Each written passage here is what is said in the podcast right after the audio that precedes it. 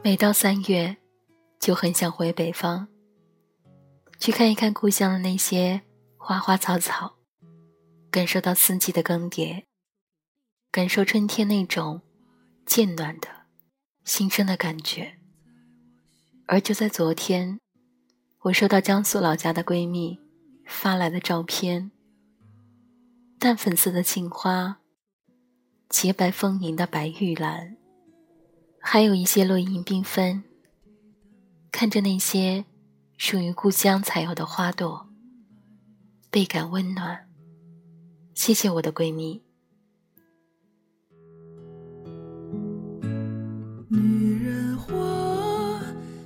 前几天在直播的节目当中说到，有些花草一定要存于儿时的记忆里，才是更有温度的。那种温度。刚刚好，类似于新生的温暖吧。它可以让你在人生的很多个低谷期的时候，不经意间想起来，就会感觉到你的生命依旧是鲜活的，你的生活依旧是有着满满的期待的。谁来真心寻放纵？而说起来，我的闺蜜，我们的出生日期仅仅是差了三天，都是属于双鱼座的女子。可从我认识她的时候，总是觉得她少了几分双鱼女子特有的柔情。而这次过年回家，步入中年的我们，在一起，再次探讨起爱情和婚姻的时候，我分明感受到了她的温柔体贴。甚至说起老公的时候，有那种小女人若隐若现的柔情。她和她的老公是相亲认识的，现在孩子都快小学毕业了，所以在这个年龄段的女人，提起另一半的时候，居然有着恋爱时的那种柔情。听她情不自禁地说起美满的婚姻延伸出来的爱情。再看他拍给我的照片，所以今晚不禁想和你说说温柔这个话题。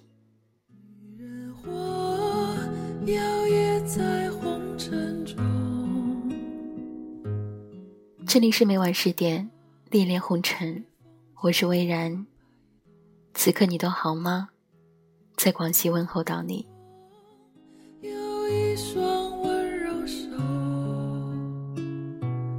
能抚慰据说啊，成功的男人身后都有一个好女人。其实，温柔的女人背后，也都存在一个深情款款的好男人。他为她撑起一片天，许她自由来去，肆意人生，才养出她的善解人意和细致体贴。爱情。或婚姻里的男女双方，永远都是相互成就，也是相互摧毁的关系。我见过的最温柔最唯美的表达，当属《苹果日报》社长董桥对民国女画家潘素的描绘。亭亭然玉立在一瓶寒梅旁边，长长的黑旗袍和长长的耳坠子。衬出温柔的民国风云，流苏帐暖，春光婉转。缘分不停留。那是上个世纪三十年代的潘素，民国四公子之一的张伯驹，曾为他上演一出活生生的旧风尘，以侠义豪情终结他的名妓生涯，又以笔墨丹青。开启他的洗尽铅华的下半生。彼时的潘素温柔如水，与曾经的头牌红姑判若两人。铭记的艳丽倾国倾城，却不比那一低头的娇羞更动人。难怪后来有人评价民国四公子时，都会说。嫁人当嫁张伯驹，一个男人在婚姻里最大的成就，或许就是让他的女人笑靥如花，连远远看着的人都能觉察出他的满心欢喜。有心的人来如梦。事实上，女人的温柔有一大半是男人疼出来的。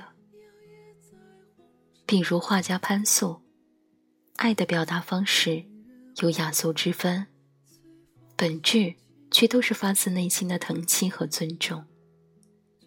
所以你看，农家庄院里会有温声细语的女主人，深宅大院里也会有怨气冲天的贵妇人。女人如花，男人的欣赏、赞美与呵护。才是最肥沃的土壤，使其香美绽放，摇曳风中。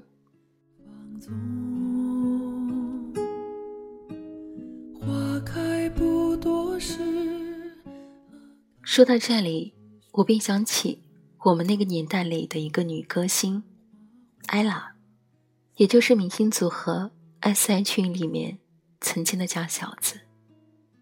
现在的她。已经蓄起长发，穿上裙子，眼里满溢着柔美端庄，去做那个人的新娘，去为他生儿育女。